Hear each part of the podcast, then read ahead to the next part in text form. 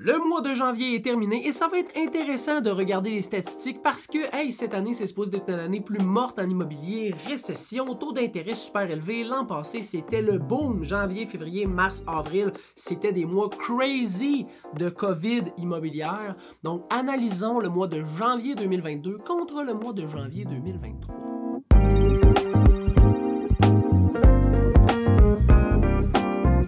Salut, tout le monde! François Bérard Dubois, courtier immobilier résidentiel dans les cantons de l'Est et à Grimby, dans ta ville. Et aujourd'hui, on revoit les statistiques immobilières de janvier 2022 contre janvier 2023 pour tous les unifamiliales et les copropriétés dans la grande ville de Grimby. Et commençons tout de suite par le délai de vente moyen.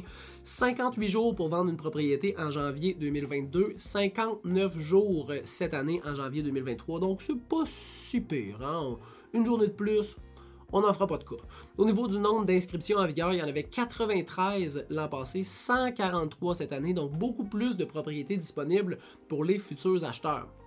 Au niveau du prix de vente versus le prix originalement affiché, ça c'est le prix, le premier prix qui a été affiché quand la propriété a été prise sous contrat puis mise en ligne pour la vente.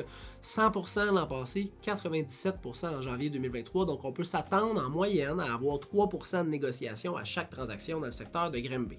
Au niveau du prix de vente médian, 343 000 l'an passé et 345 000 cette année, donc relativement assez stable au niveau des valeurs des propriétés.